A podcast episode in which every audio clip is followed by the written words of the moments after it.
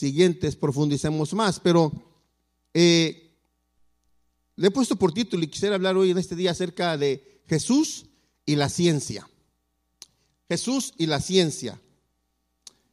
La palabra del Señor nos, nos habla mucho de la ciencia. Aparentemente eh, alguien dijera, eh, ¿cómo? La Biblia no es un libro religioso.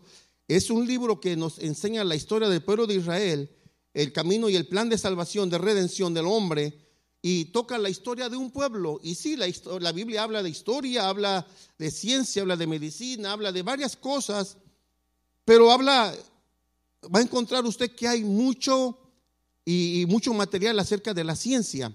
Y, no es que la ciencia sea mala en sí, sino que de repente, como siempre se ha dicho en otras ocasiones y en otras, eh, eh, para otras circunstancias, dependiendo el uso y la aplicación de ello es, sea buena o sea mala. Por ejemplo, decíamos eh, de repente, ¿verdad? Que, por ejemplo, hace años decían, la televisión es mala y, condenaba, se condenaba al que tenía televisión en la casa y el que tenía televisión y había sido salvado, llegaba a la casa y agarraba la televisión y la botaba a la calle, la quebraba porque era el ojo del diablo, porque estaba mal y, había alguien que con orgullo hasta decía, no, yo tengo una hasta en mi sala y y en mi recámara, como retando a los demás. Después sale el teléfono y el celular y el internet y que es malo. Y si nos vamos un poquito más queriendo eh, apoyar esa versión, cuando usted pone una dirección de internet y, aplica www, la letra W, el valor numérico que tiene es el 6. Y entonces usted pone www, está poniendo 666, o sea que ya está, ya está agarrando allí la marca de la bestia, dijera alguien por ahí, ¿verdad? Pero lo cierto es que de acuerdo a nuestro uso que le demos y, la aplicación, es que sea bueno o sea mala. Y mismo eh, el Padre Dios hablaba a través del profeta Daniel que en los últimos días la ciencia aumentaría. Vamos a leer Daniel capítulo 12, versículo 4. Ahí les di bastantes versículos a ver si abarcamos todos. Daniel capítulo 12, verso 4. Dice, tú Daniel, guarda estas cosas en secreto y sella el libro hasta la hora final pues muchos andarán de un lado a otro en busca de cualquier conocimiento. Ahora, si vamos a la versión 60, dice, y en los últimos días la ciencia aumentará. Déjeme, le, pongo para que no me equivoque. Versión 60, pero tú Daniel cierra las palabras y sella el libro hasta el tiempo del fin muchos correrán de aquí para allá y la ciencia se aumentará. En los últimos días que estamos, ¿acaso no ha aumentado la ciencia? ¿No le hemos visto que ha eh, crecido bastante, verdad? Igual, para bien y posiblemente algunos lo estarán usando para mal también. Pero no es que esté mal, porque de la ciencia o la, en sí la ciencia es conocimiento. Veía que eh, incluso en inglés, no sé si la palabra la diga bien, pero en inglés es knowledge. Y decía ciencia y decía adelantito knowledge, conocimiento. Y, el mismo versículo que leímos anterior dice, y el conocimiento aumentará. Eh, y, habrá este, este, crecimiento y este aumento de, de conocimiento. La ciencia en sí es todo conocimiento o saber que se constituye mediante la observación y el estudio sistemático, es decir, el estudio eh, continuo y, con un orden y razonado. Su objetivo es descubrir las leyes que rigen los, los fenómenos perdón, de la realidad, comprenderlos y explicarlos. Es decir, la ciencia es todo conocimiento que se constituye mediante observar y estudiar de una manera ordenada y razonada y su objetivo es descubrir las leyes que rigen los fenómenos de la realidad, comprenderlos y explicarlos. Y usted ahí va a encontrar que hay las ciencias políticas, las ciencias naturales eh, y, una infinidad de ramas de cual se desprende de este, de este concepto de la ciencia.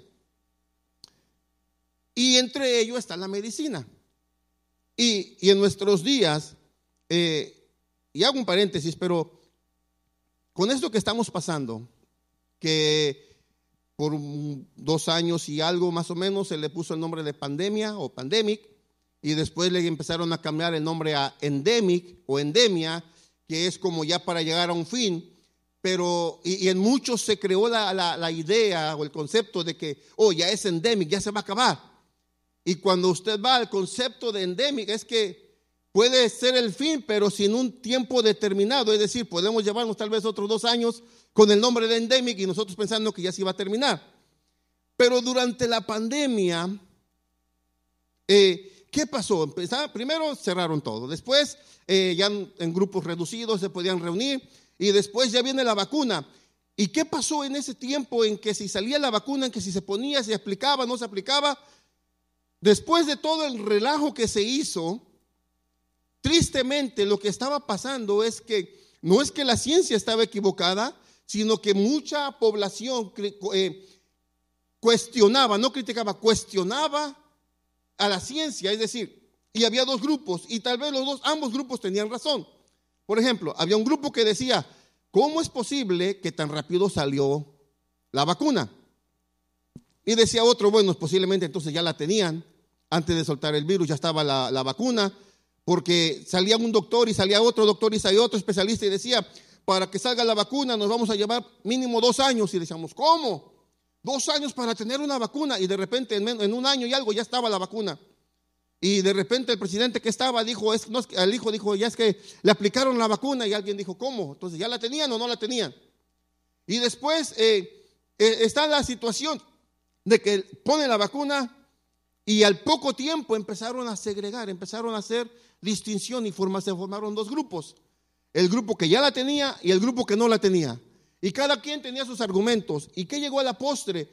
Que había lugares que usted no podía entrar si no presentaba un papelito donde decía que ya estaba vacunado. Y el que no estaba vacunado no podía entrar. Y después dijeron, no, el que ya tiene las vacunas ya puede andar en las tiendas sin la máscara. Entonces usted va caminando por las tiendas y veía a alguien con máscara y, lo criticaban, lo condenaban. Había enfrentamientos entre un grupo y otro. Y gloria a Dios, y yo agradecemos al Señor cada día, ¿verdad? platicábamos con mi esposa y decíamos un miércoles con los pastores, damos gracias a Dios por los pastores y la iglesia donde estamos, porque tengas no tengas vacuna, todos vamos a usar máscara. Tengas no tengas vacuna, eras bienvenido a la iglesia. Y no había segregación, no había de que, oh, los, los que no tienen vacuna no pueden venir. Y, y como que entre el público, no solo en la iglesia, pero en el público en general, se volvió algo algo incluso más delicado de si eres legal o no eres legal en este país. Porque lo veían y llegaban y como que no, no encontraban la forma de decirle, ¿ya te vacunaste? Porque había que ir a trabajar en algunos lugares y no lo dejaban y, se creó todo este, este, este relajo y estas confrontaciones y problemas y dificultades, pero veíamos que los que se dedicaban a investigar había gente, hay gentes buenas y hay gentes malas, gente que quiere sacar provecho y gente que realmente quiere ayudar. Pero lo cierto es que la Biblia dice que la ciencia aumentaría y decíamos incluso la medicina y vamos a ir para allá, pero eh, volviendo otra vez al, al, tema, quiero mencionar ahí dos cosas para a manera de introducción para entrar a lo que es el tema, de que usted ha escuchado posiblemente la palabra la teoría, la teoría del Big Bang o de Big Bang Theory, ¿verdad? Esta teoría o esta área dice que todo lo que estamos, todo lo que somos, todo lo que podemos ver, todo lo que hay, se derivó de una explosión o una gran explosión que muy probablemente era una mezcla de hidrógeno y otras cosas, pero de un punto infinitamente pequeño explotó y salimos nosotros. Es decir, salió toda la materia, todo lo que usted ve creado, se vino a formar y que el universo, todo lo que podemos ver y entender fuera un de este planeta, se fue formando y se ha ido expandiendo. Ahora, investigando y viendo esta situación, y ya no pude mandarle las fotos a los muchachos, pero hay una, hay una foto de una bomba que Estados Unidos probó, de una bomba de hidrógeno, como una bomba nuclear, en el año 1956-53 más o menos, no, no recuerdo, creo que es el 56, y se ve la, la, imagen, cómo, cómo explota y cómo se expande, y parece un honguito, un tronquito, y de repente así como usted ve los hongos, así es, se expande la, la bomba, pero el hidrógeno al explotar se esparce por el espacio y utiliza el espacio, es decir, el aire, para expandirse, y dice que se expande a una velocidad de 300 eh, kilómetros, y déjame, aquí la tengo. Dice que se expande a una velocidad más o menos de 300 kilómetros por segundo, perdón, 300 metros por segundo. Es decir, su velocidad que va expandiéndose es cada segundo 300 metros, cada segundo 300 metros, una bomba de hidrógeno. Ahora, la teoría del Big Bang dice que lo que explotó la energía que, que contenía antes, perdón, la, la, la, energía o el calor en el centro de esta bomba de, de, hidrógeno, oiga el número, el centro de esta, de esta bomba, donde cae la bomba, la energía o el calor es de 100 millones de grados centígrados. No Fahrenheit, centígrados. Estamos hablando de que 10 grados, o, perdón, yo, yo hacía el cálculo, 100 grados centígrados, no Fahrenheit, centígrados. Que mi hijo me dice que Estados Unidos es el único que tiene libras y, y Fahrenheit y millas. Los demás, casi el resto del mundo tiene kilómetros y centígrados. Quieren ser diferentes en todos, pero bueno. y nos meten en este problema. Pero bueno, 100 grados centígrados son como 200, más de 250 Fahrenheit, mucho más. Imagínense, 100 grados Fahrenheit, no los aguantamos ahora tres veces más.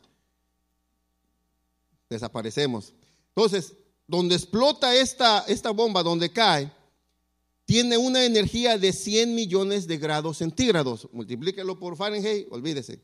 Entonces, la teoría del Big Bang dice que cuando esto explotó, el centro el centro donde explota, donde nace esta, la energía era de mil billones, no M, B, mil billones de grados que se expandió a la velocidad de la luz y que se sigue expandiendo a través del espacio y que entonces así fue como salió todo lo que podemos ver y nada fue creado.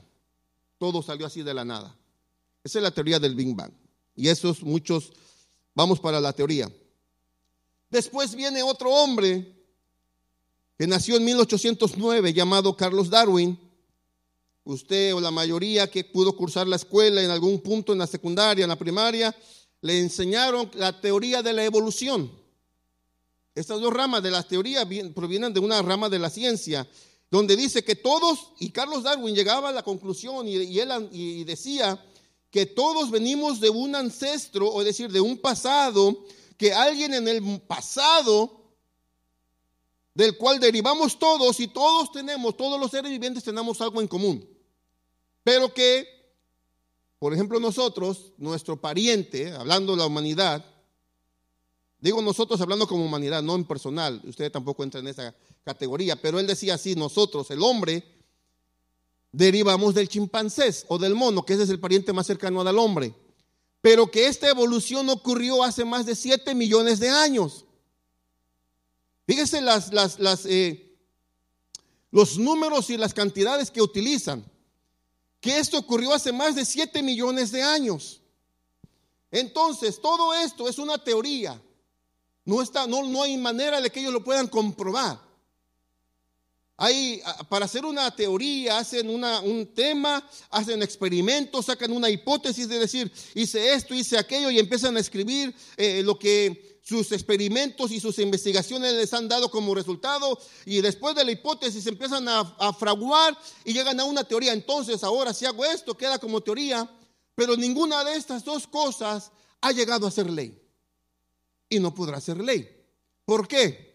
Porque antes de ello el Señor ya había escrito en Colosenses capítulo 1, versículo 15 y 16, Dios ya le había dicho al, al apóstol, dice, hablando la palabra, dice así a la iglesia de Colosas, Él es la imagen del Dios invisible, está hablando de Jesucristo, el primogénito de toda creación, porque en Él fueron creadas todas las cosas, del 15 al 17 porque en Él, ¿en quién? En Jesús. ¿Fueron creadas qué? ¿Unas cuantas? No, todas las cosas. Y mire, y por si aquella duda, eh, empieza a descifrar y dice, las que hay en los cielos, las que hay en la tierra, visibles e invisibles, sean tronos, sean dominios, sean principados, sean potestades, todo todo fue creado por medio de Él y para Él. Y afirma, y Él es antes de todas las cosas. Y todas las cosas en Él subsisten. No es una teoría, es una ley, es una afirmación, es un hecho. Es, eh, como dicen en inglés, es a fact, es, es una realidad. Jesucristo es el que creó todas las cosas, por medio de Él fueron creadas todas las cosas y Él es antes de todas las cosas y todo lo que hay en Él subsisten. Bendito es el nombre del Señor. Entonces, decimos, la iglesia no está peleada con la ciencia. La Biblia no está peleada con la ciencia.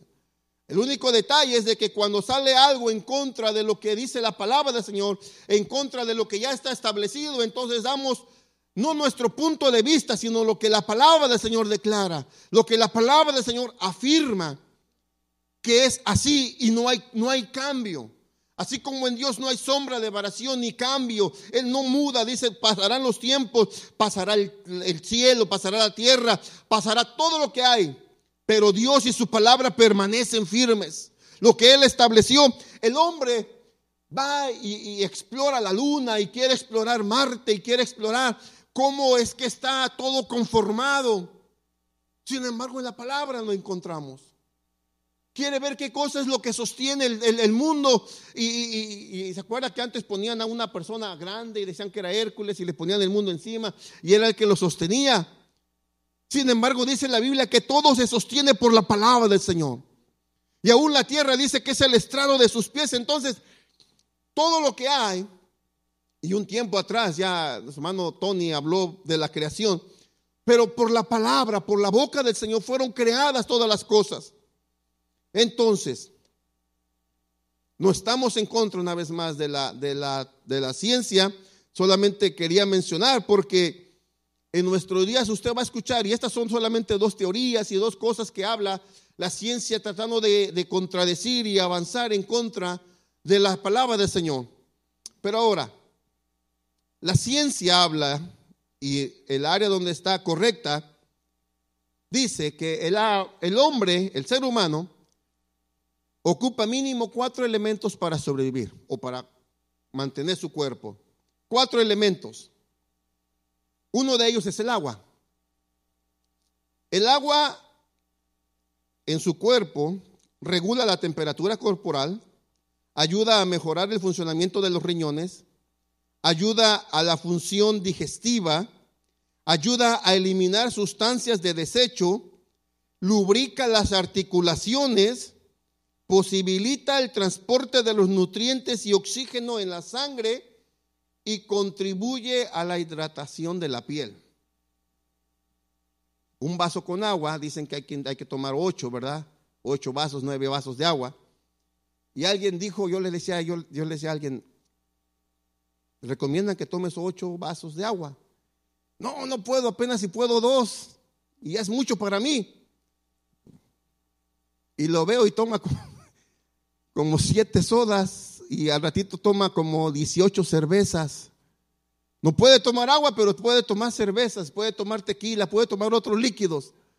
Y lo que le hace bien no lo toma. Muchas veces así somos, ¿verdad? Lo que nos hace bien no lo hacemos. Pero físicamente o materialmente, el agua nos ayuda a regular la temperatura corporal. y nos mantiene cuando hay, hay, personas que de repente se quiere como, como que se marea, ¿verdad? O se cae y, y llega o se desmaya y el doctor le dice, es que estabas deshidratado. O uno ya de repente, oye, me estoy deshidratando, necesito agua.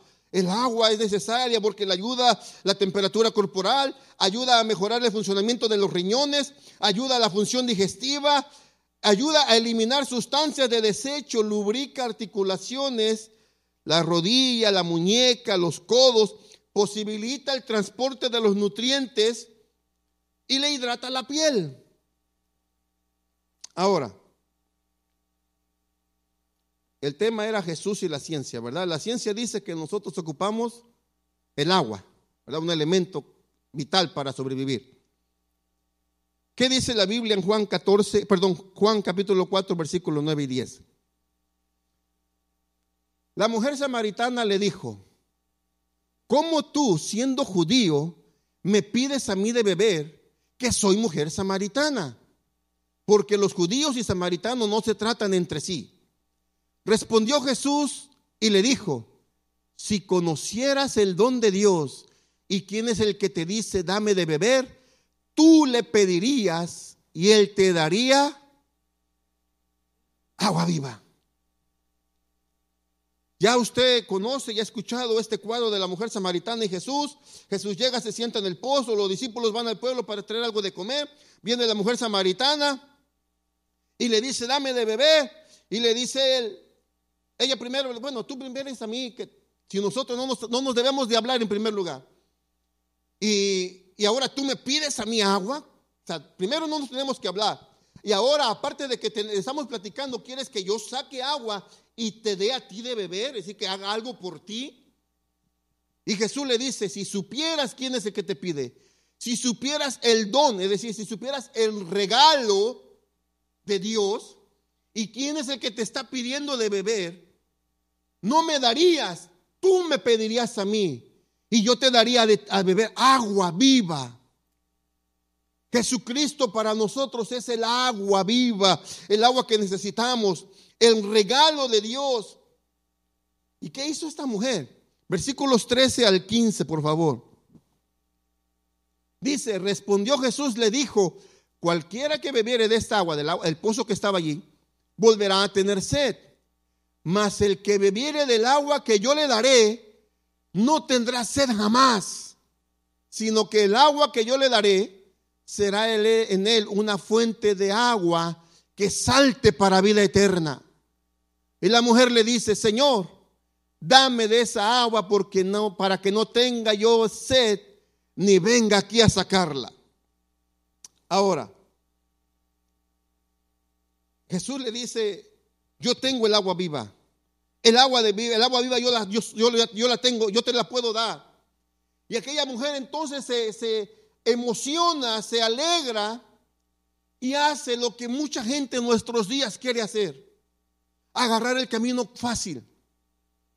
Porque ¿qué fue lo que dijo? Dame de esa agua, así ya no tenga yo que venir, ya no tenga que caminar con mi balde de agua, tal vez era uno o dos, venir, meterlo, sacar el agua y regresar a la casa. Dame de esa agua para que ya no tenga yo que, padecer, para que ya no tenga yo que sufrir. ¿No le ha pasado que hay gente que le pide a usted cosas y le dice, pues ya, ya batallaste tú y ahora ayúdame para que ya no le batalle yo? Y entendemos, ¿verdad? El pastor no lo ha dicho, que hay cosas que las generaciones pasadas han batallado, han luchado, han abierto camino para que nosotros en lugar de, recorrer 5, 15, 20 años lo hagamos en menos tiempo, para que ya nos rodeemos como antes los caminos eran por el cerro y curveados y tal vez para llegar, no sé, de aquí a Los Ángeles usted hacía una hora y media o, dos horas a caballo y eran curvas y después vinieron los, ingenieros y hacen un freeway y después hacen otro, ya se hace 20 minutos cuando no hay tráfico. Pero allanan el, espacio y el camino para que usted avance y avancemos mejor. Pero hay cosas que no podemos agarrar un corto. Hay cosas que no podemos brincarnos. Porque para entrar y beber de esta agua tenemos que aceptar primero a Jesucristo. Porque hay quien quiere las bendiciones, pero no quiere nada con Jesús. Quiere la sanidad, pero no quiere un compromiso con el Señor. Quiere gozar del agua, pero no quiere una, una entrega, un compromiso con el Señor. No quiere padecer. No es que eh, suframos físicamente, pero dice, ah, yo no quiero padecer. Si el cristianismo es de sufrir, yo no quiero sufrir. Y ella le dice al maestro, dame de esa agua para que no tenga yo que caminar y venir. Muchas veces hay quien quiere agarrar el camino fácil. Sin embargo, en nuestras vidas, en cada uno, hay procesos que tenemos que cumplir cada uno. Hay procesos, pasos que no podemos saltarnos para tener una relación, para podernos acercar. El sacerdote, para ellos poder llegar al lugar santísimo, tenían que cruzar el lugar santo, tenían que atravesar una, dos puertas, tenían que cruzar por la fuente para lavarse tenían que cruzar por donde estaba el altar de sacrificio, es decir, había pasos, no podía brincarse la cerca, el que se brinca la cerca es un ladrón, dice la Biblia.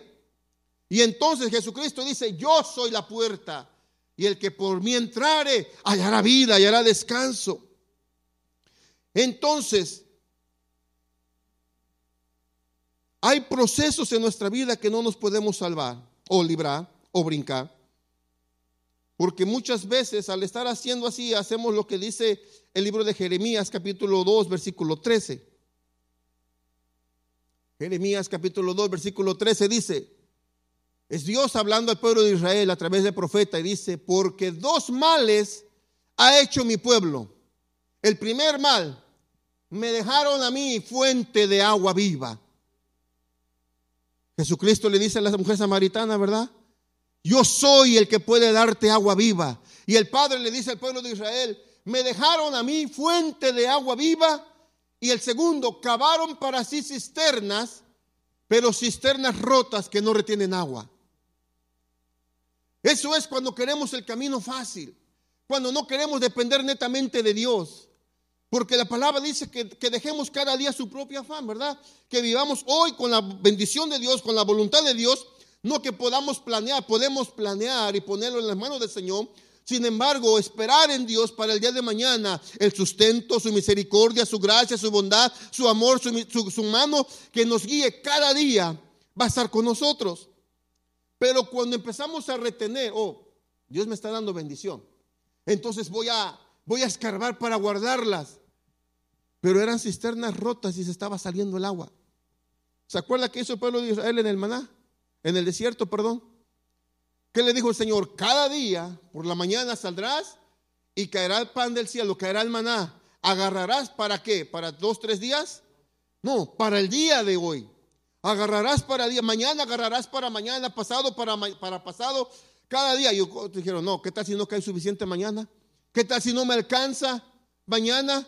¿Qué tal si me levanté tarde y ya no alcancé? Y empezaron a guardar y veían que al otro día lo que guardaron del día de ayer estaba echado a perder. Entonces, la ciencia dice que ocupamos agua, ¿verdad? Y el agua es buena, ya decíamos, para lubricar. ¿Cómo están nuestras articulaciones espirituales? ¿Cómo está nuestra piel espiritual? Es decir, estamos tomando suficiente agua. Estamos tomando de la fuente. Hay un canto que dice, tomando de la fuente, de la fuente de agua viva, ¿verdad? Segundo elemento que la ciencia dice que ocupa el hombre es el aire. Sin el aire no podría existir plantas, animales, ni los seres humanos. El aire se ocupa para que las plantas puedan eh, tener esto que se llama la fotosíntesis, eh, los animales también, y los humanos, obviamente. Respiramos oxígeno y sacamos dióxido de carbono. Esa, esa acción, inhalamos, perdón, inhalamos oxígeno y exhalamos dióxido de carbono. Estamos respirando. Es una acción tan, pero tan común que de repente nos olvidamos. Pasamos el día sin tomar en cuenta que estamos eh, purificando nuestros pulmones al estar inhalando y al estar exhalando. Nos damos cuenta cuando corremos demasiado y nos falta el aire. Nos damos cuenta cuando a alguien le agarró el virus y se da cuenta que no puede respirar. Ahora, hay muchos que cada día constantemente agradecen al Señor por estar respirando, ¿verdad? Pero, pero el aire es muy importante, necesario, porque nos ayuda. Mire, dice algo que escribí, dice, sabemos que al respirar introducimos y sacamos aire de nuestro cuerpo. En unos cuantos segundos, en esos poquititos segundos dice, en este tiempo el aire recorre un camino desde nuestra nariz a nuestros pulmones y se efectúa el intercambio de parte de oxígeno que entra por el dióxido de carbono que sale y eso nos permite realizar nuestras actividades y nuestro vivir. Es como, aunque ahí toma su tiempo, ¿verdad? Pero usted va al, se me viene a la mente tal vez, pero va al, taller mecánico, le abren por abajo, sale el aceite quemado y al ratito ya le ponen el aceite nuevo. En el cuerpo no es que pase, que salga primero y entre, pero usted llena y dice incluso que la posición correcta para respirar, muchas veces andamos encorvados, para que se llene bien nuestro pulmón, los hombros tienen que estar hacia atrás y usted respira y empieza a llenar más. Y para que esto pueda ser más, más efectivo, perdón, recomiendan que uno de los ejercicios sea usted leer en voz alta. Porque en voz baja o con la mente leer rápido y sin parar. Pero en voz alta se le termina el aire. Y tal vez el párrafo que le leí no lo alcanzo a leer sin volver a respirar. Y entonces al practicarlo y al practicarlo y al practicarlo, voy agarrando más pulmones y los más, perdón, más aire y los pulmones se van llenando más de aire y poca vez más y se van expandiendo, se van expandiendo y al ratito ese párrafo ya lo leo en menos tiempo y abarco dos párrafos sin volver a respirar. Es decir, que para que podamos hacer que nuestros pulmones trabajen mejor, tengamos la costumbre de leer en voz alta constantemente y se vuelve práctica y entonces estamos ayudando a que nuestros pulmones estén llenándose y purificándose constantemente de aire. Entonces, la ciencia dice que ocupamos aire, sin eso nos morimos, sin eso no podemos eh, estar. Ahora, ¿qué dice? Eh, en primer lugar, ¿qué hizo Dios en la creación? Dice que hizo al hombre, lo formó con sus manos del polvo, hizo el muñeco, como dicen por allí, y después dice que sopló en él, ¿verdad? Sopló aliento de vida. Lo que salió del maestro, de, Dios, sopla en él y le da vida. Había una sustancia física, había algo material allí, pero no había vida. Y cuando él sopla en él, hay tres cosas. Dice, Dios crea al hombre del polvo. Esos tres efectos fueron cuando Dios quiso al hombre. Dios crea al hombre del polvo, hace, el molde. En segundo lugar, sopla en el aliento y este deja de ser polvo, deja de ser sustancia física y se convierte en ser viviente porque hubo un soplo, hubo un aire que empezó a funcionar. Ahora, ¿qué hizo Jesús en Juan 20, 22? Jesús había fallecido, crucifican a Jesús, después de tres días resucita y se presenta a sus discípulos y cuando está a punto en esta acción dice, y habiendo dicho esto, es decir, había tenido un momento con sus discípulos, sopló y les dijo, recibí el Espíritu Santo. Si ve cosas que el Padre hace en el Antiguo Testamento, Jesucristo las vuelve a hacer y rectifica en el Nuevo Testamento diciendo, yo soy. Porque Colosenses dice que Él era antes de todas las cosas y todas las cosas por Él fueron creadas y todas las cosas por Él subsisten. Pero para que no hubiera duda de los discípulos, porque constantemente escuchaban que preguntaban los sacerdotes, los escribas, los fariseos, los saduceos, el pueblo. Juan mismo mandó decir, ¿eres tú el que esperábamos o, esperamos a otro? Y Jesucristo constantemente afirmaba, no, yo soy, yo soy. Y por eso cuando acciones que hacía el Padre del Antiguo Testamento, Jesús la vuelve a hacer y dice que Él sopla en ellos y les dice, recibid el Espíritu Santo. Y sopló sobre de ellos. Tercer elemento que necesitamos son los alimentos. Y aquí si muchos vamos a apuntarnos, ¿verdad? ¿A cuánto le gusta comer? Comer. Y aquí ya eché a perder. Y comer saludable. Porque comer saludable ayuda a vivir mejor. Y Dios le dio una dieta, y lo digo porque también a la mente algo. Dios le dio una dieta balanceada y una dieta saludable al pueblo de Israel, ¿verdad? Levítico capítulo 11 habla de los que sí y, y que no podían comer. Ciertos animales no podían comer. Y digo, digo esto porque hace unos días estábamos oyendo una predicación con mi esposa. Y yo, bueno, yo la estaba escuchando y, fui se la, y se le, enseñé el video. Le dije, mira lo que dice aquí el predicador, ¿verdad? Porque él estaba hablando del hijo pródigo. Y, habla del hijo pródigo que se fue de su padre, de su casa, ya está, sabe la historia, pidió su herencia y se va a una tierra muy lejana, donde tal vez no lo conocieran, podía hacer lo que lo que el sueño de muchos, ¿verdad? Me voy a ir a donde no me conozcan y voy a hacer lo que mi vida, como sea, y al fin y al cabo nadie me va a conocer. Y se fue el hombre y perdió todo, la herencia la, malgastó, pero terminó con los cerdos, ¿verdad? Y, algo tremendo que para los cerdos, porque la Biblia declara que por el tipo de animal que es, no es saludable para comer. Y el pastor decía, ¿verdad? Yo por eso me gocé, porque dijo el pastor, el que estaba predicando, dice, no saben lo que se están perdiendo, ¿verdad? Las carnitas, los chicharrones, los cueritos, tan sabrosos que están y tanto daño que nos hacen. Pero bueno, los alimentos, dice que eh, cuando, yo siempre digo, ¿verdad? Y el miércoles en la, en la oración decíamos, ¿verdad? Recordábamos que hace tiempo constantemente en los programas de televisión y en los comerciales, cuando anunciaban cierta, cierto alimento, cierta cosa, tal vez las sabritas o los chips o algo así, siempre ponían abajo, aliméntate sanamente. Y ahora ya creo ya no lo ponen, ya no he visto. Pero ya, ya que le vendían el producto, que algunos decían, no, es que las sabritas las hacen con aceite de, ratón y que de rata y que no sé qué, y que otros decían, no, que si a los, a los chetos de, tal y de sal sabor le pones la lumbre y prenden y porque no sé qué tantos químicos tiene, y hasta abajo le decían, aliméntate sanamente. Bueno, para vivir mejor, para vivir bien, hay que comer saludable mantiene la piel, los dientes, los ojos saludables, apoya los músculos, fortalece los huesos, ayuda con la apariencia física y el buen estado de salud.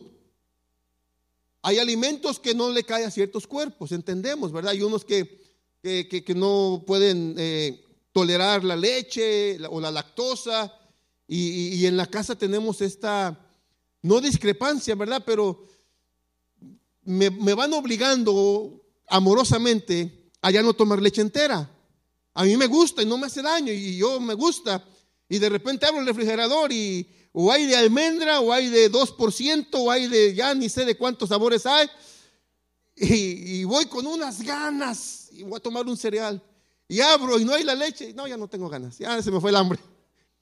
Y sí, a veces tomo, a veces tomo, pero, y, y no es mala, no sabe mal, pero ya la mente se programó que no es la leche que usted esperaba y ya a propósito crea que no le gusta el sabor, pero está bien, está buena. Pero, pero ahí hay, cuerpos que no resisten, ¿verdad? Ciertos, el gluten, no hay unos que, que alguien me decía, es que yo soy alérgico a los mariscos. Y yo le digo, no, yo prácticamente de todo, ¿verdad? Mientras no me digan qué cosa le pusieron, yo me lo como. Una vez me llevaron a comer sushi hace años y no me gustó. Y me dice otro, vamos, no, no me gusta. Le digo, ya fui, no me gustó. ¿Quién te llevó? Tu hermano. No, ese va a lugares que están bien feos. Vamos, te voy a llevar a un lugar bien bueno. Me llevó, lo probé y ahora sí me gusta. Entonces, cuando hacemos este hábito, ¿verdad? Yo decía eh, el miércoles, les comentaba, me abría mi corazón a los hermanos allá en la oración. Y les decía que en el trabajo por muchos años, no es culpa de ellos, pero me insinuaron y me, me orillaron a estar tomando bebidas energéticas. Y tomaba bastante, bastante, bastante, bastante. y bastante soda. Y, y un día cuando fui al doctor, me hicieron un examen físico, yo iba, dije, aquí va a salir el azúcar, los riñones, el hígado, porque quien ha estado cerca de mí en una comida, nos sentamos y la costumbre en la familia Ronces, primos, tíos, la mayoría, alguien se identificará, se sienta y antes de probar, agarra el salero y, no ha probado ni la comida.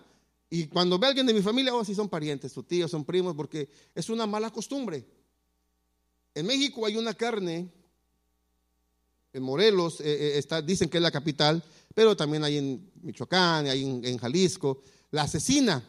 Y esa la cocina o se, o se cura con sal y en el sol. O sea, la carne es salada, ya de suyo es salada. Y cuando se cocina, ¿qué cree que hacía el hermano René?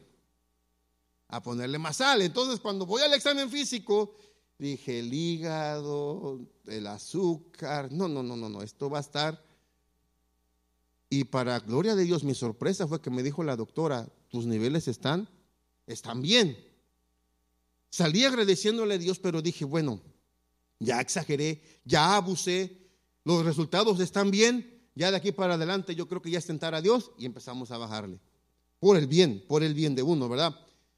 Pero eh, entiendo, otra vez repito, hay alimentos que a ciertos cuerpos no le caen. Entonces, no estamos promoviendo una dieta, no estamos, sino que lo que usted a su cuerpo le beneficie, su doctor, su nutriólogo le diga, pero lo cierto es que el alimento nos cae bien para que nuestro cuerpo tome esas energías y pueda trabajar y pueda elaborar y pueda realizar acciones, nuestras acciones diarias, ¿verdad? Entonces, ahora, ¿qué cosa dice la Biblia en Juan capítulo 6, verso 35? Jesús le dijo, yo soy el pan de vida, el que a mí viene nunca tendrá hambre. Yo soy el pan de vida. Déjeme aquí, veo. Cuando Jesús habla y les dice a los discípulos, a los que estaban oyendo, que Él era el pan de vida, si usted lee en los versículos anteriores, al principio del capítulo, Jesús acababa de alimentar a cinco mil personas. Que después eh, lo, lo, que recogieron, ya usted sabe lo que sobró, porque les dice, denles de comer, no tenemos nada que comer. Y entonces dice que les dan traen unas cosas que había ahí, había un niño por allí, hace recostar a la gente y toma aquellos panes y, y, lo reparte entre los discípulos para que lo dieran. Y, de igual manera los peces, dice, para que les dieran a cada uno y que agarraran cuanto quisieran. Y después de que se hubieron saciado, le dijo a los discípulos que, que recogieran los pedazos que sobraron, para que no se perdiera nada. Y recogieron de eso doce cestas de pedazos que eran de los cinco panes de cebada y de aquellos peces. Doce cestas recogieron. Después de eso Jesús anda en el mar y todo, pero cuando todo estaba fresca esta acción en la mente de los discípulos. Cinco panes, Jesús los toma, da gracias a Dios, los reparte entre el pueblo, cinco mil, sin contar hombres y mujeres, los reparte y los peces, y de eso sobra doce cestas. Después de esto Jesús le dice a los discípulos, yo soy el pan de vida. Es decir, si con cinco panes, mira lo que alimenté a cinco personas, yo soy suficiente para alimentarles a ustedes porque el alimento mío no es terrenal, es espiritual. Yo soy el pan de vida y el que a mí viene nunca tendrá hambre. Y el que en mí cree no tendrá sed jamás. ¿Se acuerda que la ciencia dice que necesitábamos agua y ocupamos alimentos. Y Jesucristo dice, bueno, ocupan agua, yo soy el agua viva. Ocupan alimento, yo soy el pan de vida. Y el que a mí viene, eventualmente, porque acuérdense que en el, en el desierto, ¿qué les decía? Agarren pan para el día, ¿verdad? Entonces lo que Jesús está diciendo para nosotros es, yo soy suficiente para alimentarte y para darte agua hoy. Mañana Soy suficiente para darte comer y para darte de beber. Pasado seré suficiente, es decir, no necesitas nada más cuando vengas a mí. Ya no tienes que buscar en otros lados. Porque yo soy el pan de vida, yo soy la fuente de agua viva, es decir, lo que ocupes. ¿Tienes sed? Ven para mí. ¿Quieres agua? Ven. ¿Quieres comer? Ven, que yo soy quien va a suplir. Y la Biblia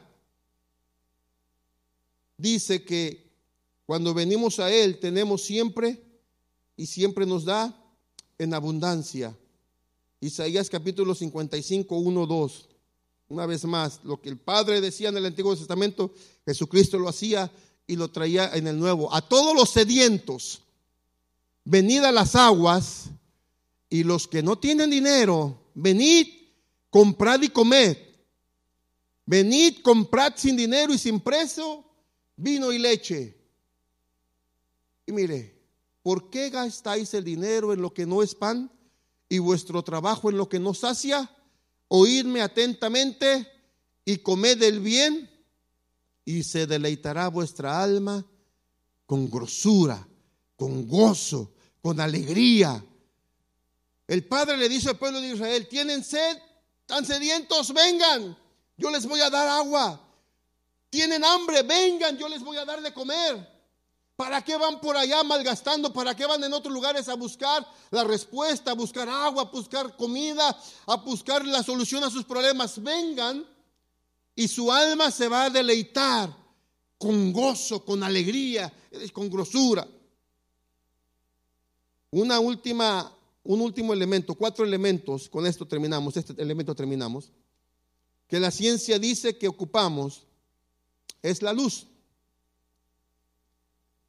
Ocupamos la luz para poder realizar nuestras actividades diarias. Ocupamos y tenemos la luz solar durante el día y la luz artificial, como los focos. Pero sin ello sería un poco difícil, ¿verdad? No imposible, pero sería tal vez difícil que realicemos nuestras actividades.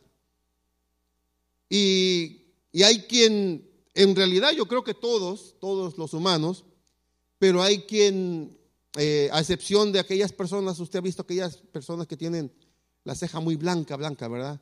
Y, en México les ponían apodos, pero estas personas siempre tenían que andar con lentes porque lo blanco y el sol le lastima, le lastima a sus ojos, son muy sensibles, pero en, en sí el sol también es fuente de vitamina y nos ayuda, ¿verdad? Una persona que vive mucho tiempo sin sol, está triste, está así la ves, semblante, está triste y como que no tiene ni ánimo de salir. Y eh, hace unos, ¿qué será? Unos 12, 12 años posiblemente fuimos a, Portland, a Oregon, en el tiempo de, Navidad, de, Thanksgiving. Eh, siempre hemos procurado salir, ¿verdad? Esa semana. Eh, el 22 de noviembre cumplimos años de casados con mi esposa y siempre procuramos salir esa semana, siempre salíamos en familia. Lo malo que crecen los hijos y ya de repente ya no quieren ir con uno, pero, yo creo que sí van a ir. Pero siempre salimos y fuimos a Oregon y nos íbamos manejando y el sol lo dejamos de ver por la altura de Fresno. Cuando íbamos pasando Fresno se puso nublado y a partir de allí, nublado, nublado, nublado, en Sacramento empezó a llover, pasamos Sacramento y en la frontera de California con Oregon estaba nevando, nos regresan para poner cadenas, al final de cuentas ya no las ocupamos porque abrieron el camino, total. Estuvimos en Oregon como cinco o seis días, nunca vimos el sol. Si no llovía, caía nieve, estaba nublado, un viento.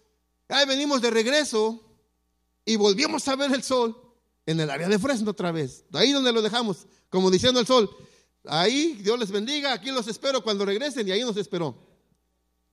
Pero decía mi prima, decía una de ellas, dice, aquí pasamos a veces más de un mes sin ver el sol.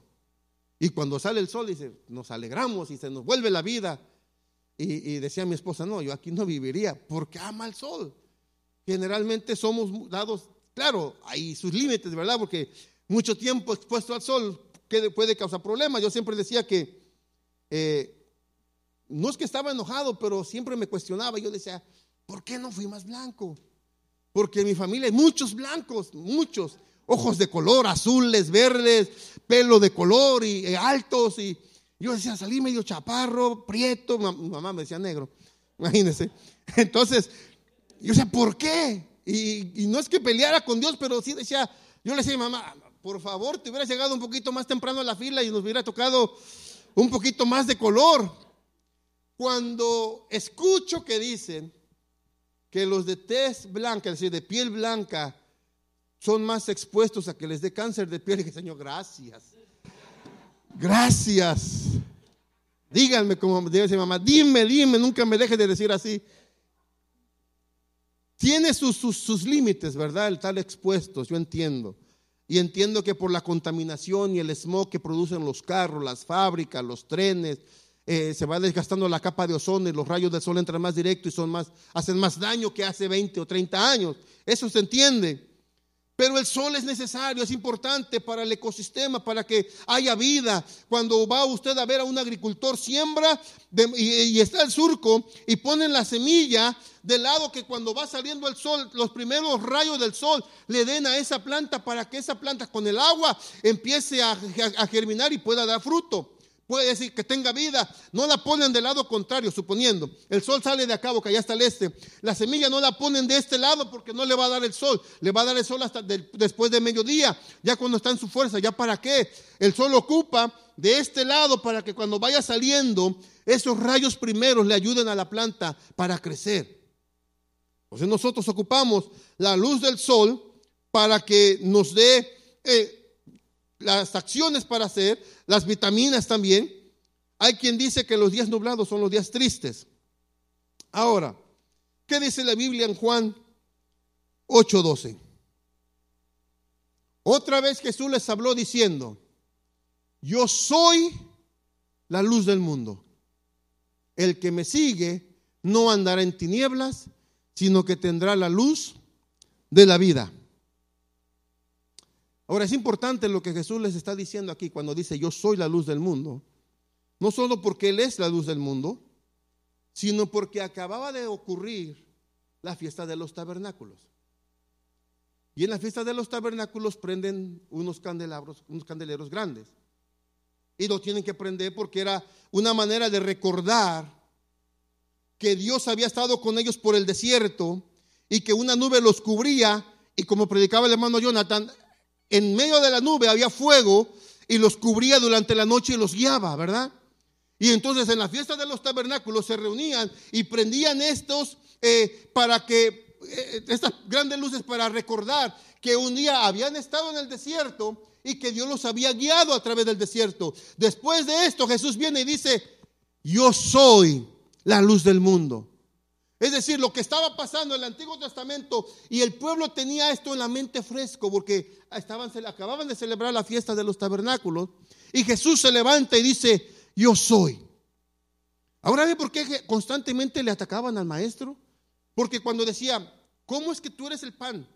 O sea, tú multiplicaste aquello, le dices a los cinco mil de comer y ahora vamos a comer tu cuerpo porque el pan era muy importante, muy presente lo tenían el pueblo de Israel en su, vida diaria, no solamente en la mente, sino que en la práctica, porque cuando estaban a punto de salir de, Egipto, están comiendo la Pascua y era comer los panes porque hicieron la masa y no hubo tiempo de que se fermentara, es decir, no había tiempo, tenían que comer el pan sin levadura. Entonces comieron el pan apuradamente y salieron. En la fiesta de Pentecostés había que traer dos panes con levadura y comer. O sea, había pan constantemente. En el lugar santo estaba una mesa con los panes de la proposición. Es decir, el pan estaba constantemente presente en la vida diaria y en el servicio a Dios. Los sacerdotes, el pueblo, todos conocían y tenían el concepto del pan. Por eso cuando Jesús dice, yo soy el pan de vida, o sea, lo que está en el templo y lo que hemos comido, ese significado, Ahora, ¿tú eres Jesucristo? Claro, porque Él lo llena todo. Y luego le está diciendo, yo soy la luz del mundo. Acababan de prender el candelero. Y, y ahora Jesús viene y dice, yo soy la luz del mundo. El que conmigo esté, el que me sigue, no estará en tinieblas. Entonces, Dios les estaba diciendo, de igual manera, como Dios los acompañó a sus antepasados en el desierto, yo los voy a acompañar a ustedes cada día. Juan capítulo 1, versículos 6 al 9, por favor. Hubo un hombre enviado de Dios, el cual se llamaba Juan.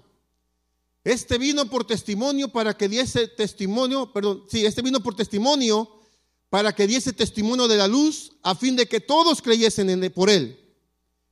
Juan, hablando de Juan, no era él la luz, sino para que diese testimonio de la luz, aquella luz verdadera que alumbra todo, a todo hombre, venía a este mundo.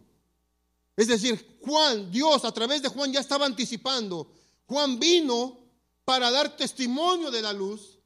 Juan no era la luz, pero él estaba dando testimonio acerca de la luz para que aquella luz verdadera que alumbra a todo hombre venía a este mundo. Porque en el pueblo de Israel la oscuridad tiene un significado constante y estaba presente constantemente. Y puede ser tanto oscuridad física o, decir más bien natural y como oscuridad de los ojos.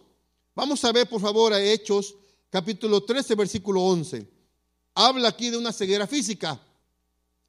Ahora pues, he aquí, la mano del Señor está contra ti y serás ciego.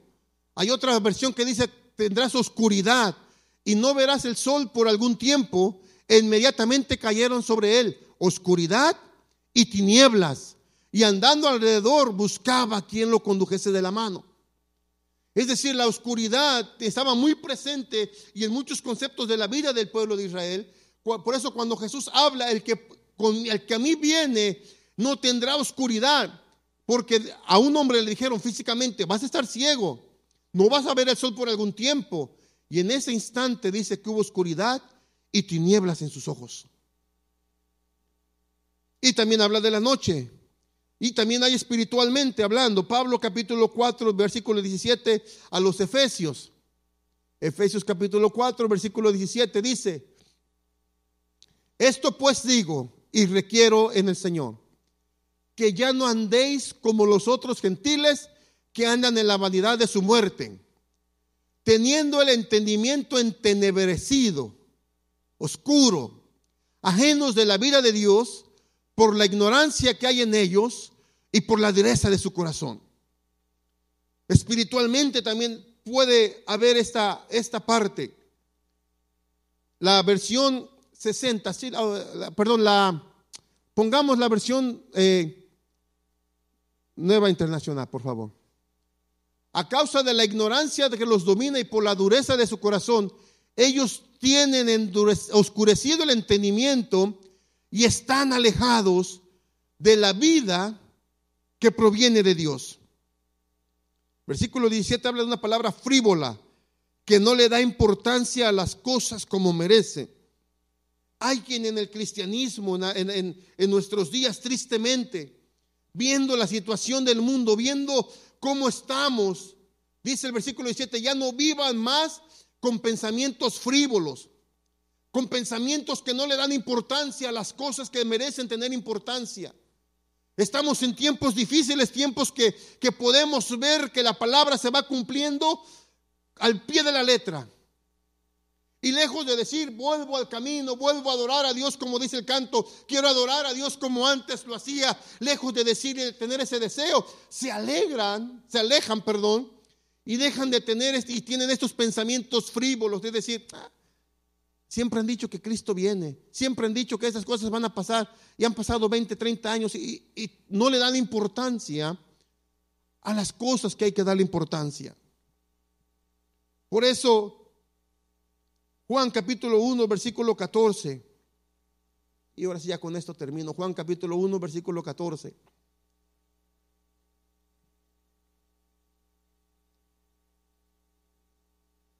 Ahí viene, ahí viene Juan.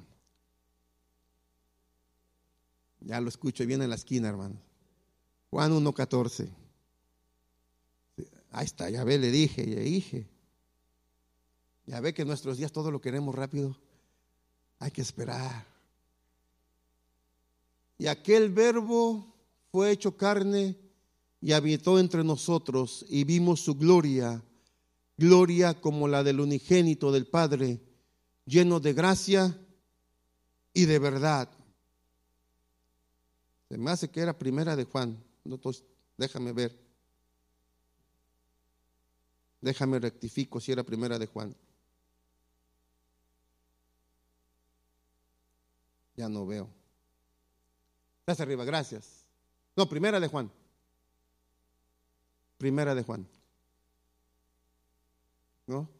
Ok. Ya no veo. La luz y la vida juntas. Jesucristo es el pan de vida. Jesucristo es el agua viva. Jesucristo es nuestro quien nos da aliento para seguir. Jesucristo no es algo frívolo que en lo cual podemos pensar de una manera que no tiene importancia. Queremos vivir sanamente, hablando espiritualmente, vengamos a Jesús.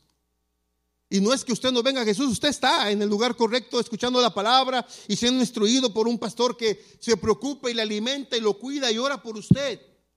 Y nos guía y nos dirige para acercarnos más al Señor y para tener una vida eh, consagrada al Señor y para estar, sino que a lo que me refiero es de que ya lo hicimos hoy, pero el día de mañana volver a seguir con el mismo propósito de seguir y caminar en los caminos del Señor.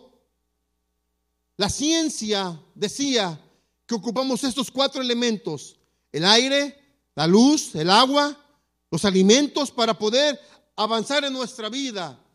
Y hemos visto que Jesucristo es nuestro alimento diario, Jesucristo es la luz, dice el Salmo 119, 105. Lámpara es a mis pies tu palabra y lumbrera mi camino.